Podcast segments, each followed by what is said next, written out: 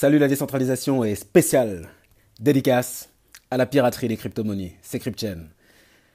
Aujourd'hui, on va parler de, l'incertitude. Je viens de terminer un livre de Nassim Taleb qui s'appelle euh, Le signe noir. Et il y a eu pas mal d'idées, plusieurs idées qui euh, résonnent pas mal avec l'univers des crypto-monnaies. Donc l'incertitude déjà, quand on est dans les crypto-monnaies, on est dans l'incertitude à double titre. On est dans l'incertitude déjà parce qu'on est sur des technologies de rupture, des technologies qui sont complètement nouvelles. Crypto-monnaie, blockchain et tout ce qui va avec, c'est euh, de la nouveauté, c'est quelque chose, c'est une technologie de rupture qui est en train de se mettre en place. Mais personne, mais vraiment personne, ne sait à quoi ça va aboutir, de quoi demain sera fait. C'est la pure incertitude, justement. Donc il y a cet aspect-là, l'incertitude au niveau de la technologie. Et il y a la deuxième incertitude au niveau de l'investissement. Donc euh, on ne sait pas quelles seront la valeur des, euh, actifs dans 10 ans. Personne ne peut dire quelle sera la valeur de BTC dans 10 ans et quelle sera la valeur des autres cryptos dans 10 ans, par exemple. Donc il y a une double incertitude. Mais donc le livre de Nassim Taleb, il traite de l'incertitude. Mais déjà, il faut voir qu'est-ce que c'est que l'incertitude. Donc il y a deux types. Qu'est-ce que c'est que le hasard plutôt? Il y a deux types de hasard. Il y a, on va dire, le hasard. Enfin, c'est lui qui le dit, hein, c'est pas moi. Hein. Il y a le hasard de type euh, modéré. Le hasard de type modéré, c'est par exemple celui qui est euh, dans les jeux de hasard, les jeux d'argent. Quand on joue au poker ou quand on joue au dé, par exemple, on connaît la probabilité de gain et la probabilité de perte. Si je joue une partie de poker de cash game contre quelqu'un, je sais aussi ce que, je, risque de perdre. Je peux perdre au maximum l'argent que j'ai mis sur la table et je peux gagner au maximum l'argent que l'autre aura mis sur la table. Donc, c'est dans, dans l'univers du hasard modéré, les risques sont connus.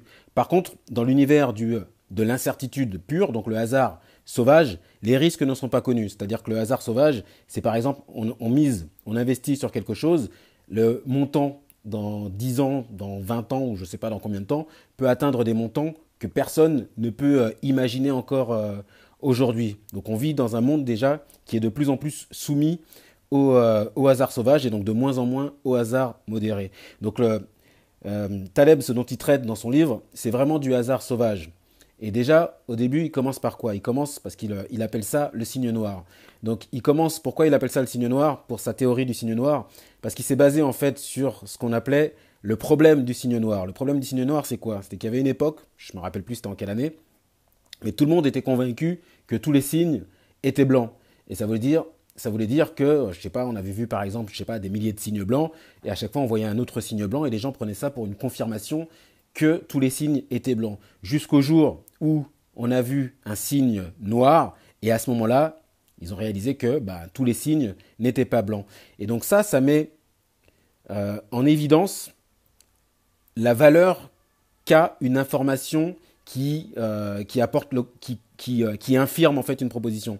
Ça veut dire que quand on voit un nouveau signe blanc, ça apporte pas beaucoup d'informations. Ça veut pas, c'est pas parce qu'on voit un nouveau signe blanc qu'on peut se dire, ok, tous les signes, donc, tous les signes sont blancs. Par contre, quand on voit un signe noir, ce que ça nous montre, c'est que tous les signes ne sont pas blancs. Donc parfois, une seule donnée négative a plus de valeur que 3000 données positives. C'est quelque chose qu'il faut garder à l'esprit. Donc du coup, ça c'est le problème du signe noir. Et donc Nassim Taleb, il s'est appuyé sur ça. Et en s'appuyant sur ça, lui, il a défini sa théorie du signe noir. Et sa théorie du signe noir, c'est quoi? C'est d'abord de définir ce que c'est qu'un signe noir. Un signe noir, c'est un événement qui est rare, qui est imprévisible et qui a énormément d'impact. Par exemple, les signes noirs qui sont les plus connus, c'est euh, Internet, qui pour moi n'est pas encore terminé, dont les, crypto-monnaies constituent une phase euh, ultime, on va dire. Bon, bon, ça c'est ma théorie. Ensuite, il y a euh, l'informatique et il y a aussi les lasers. C'est trois inventions qui étaient totalement imprévues et qui ont eu d'énormes impacts par la suite. Donc ce sont trois signes noirs, trois signes noirs positifs. Euh, donc, qu'est-ce que j'ai dit? Donc, un signe noir, c'est rare, c'est euh, imprévisible et ça a un impact énorme. Et donc, du coup, la théorie de Nassim Taleb, c'est de dire que le monde actuel, il est gouverné par des signes noirs.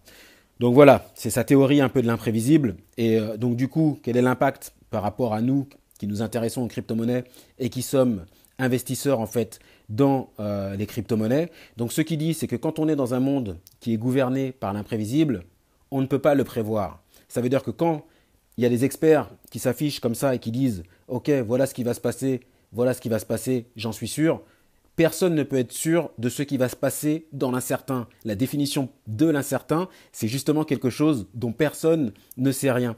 Donc, ce que dit, euh, ce que dit du coup euh, euh, Nassim Taleb, c'est que il faut mettre en question et mettre en doute la parole des experts, surtout ceux qui s'affirment certains sur, sur l'incertitude. Ça n'a tout simplement, n'a tout simplement pas de sens.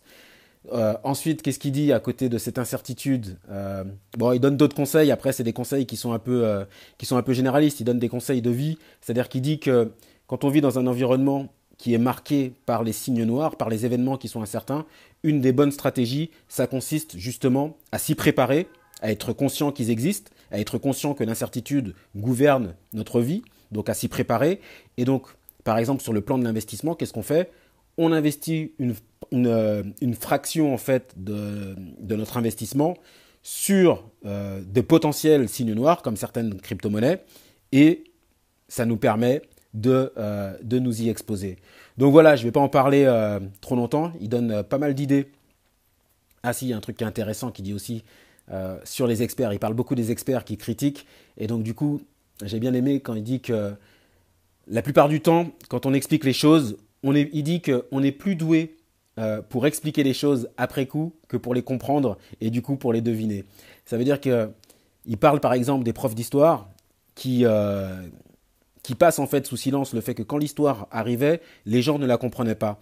Et donc du coup, après, ce que fait un prof d'histoire, c'est qu'il explique l'histoire après coup. Mais c'est pas parce qu'il explique l'histoire après coup, déjà expliquer entre guillemets, parce que la plupart du temps, quand on explique après coup, ça ne veut pas dire qu'on a compris, c'est juste qu'on est en train de relier des points avec une histoire, mais qu'est-ce qui nous dit que cette histoire est la seule histoire possible et qu'est-ce qui nous dit que cette histoire est, euh, l'explication véritable? Donc ça, on n'en sait rien. C'est pour ça qu'il critique un peu les profs d'histoire, les économistes, enfin la plupart des experts, euh, ceux qui traitent en fait de, euh, de l'imprévisible, parce que la plupart du temps, ce qu'il dit, c'est qu'il raconte des histoires. Celui qui raconte pas d'histoire, c'est celui qui va supposer potentiellement ce qui peut se passer. C'est celui qui comprend les causes des événements et qui, en comprenant les causes des événements, est capable de projeter euh, des futurs possibles pour voir ce qui va, se passer. Mais quelqu'un qui explique en disant voilà, c'est ce qu'on voit par exemple euh, quand le prix de BTC fait des bons vers le haut ou vers le bas. On tape tous euh, qu'est-ce qui s'est passé sur BTC et on voit des tonnes d'articles qui sortent sur tous les sites qui disent le prix de BTC a chuté parce que ça, le prix de BTC a chuté ou a augmenté parce que ça. Mais en vérité, personne n'en sait rien. C'est juste que les gens essaient de chercher qu'est-ce qui pourrait, euh, expliquer le, truc en question, mais personne n'en sait rien. Donc la lecture du hasard sauvage, je la recommande euh, à tous ceux euh, qui, s'intéressent aux crypto-monnaies. C'est quelque chose qui donne un peu une théorie, une philosophie qui touche à l'incertain.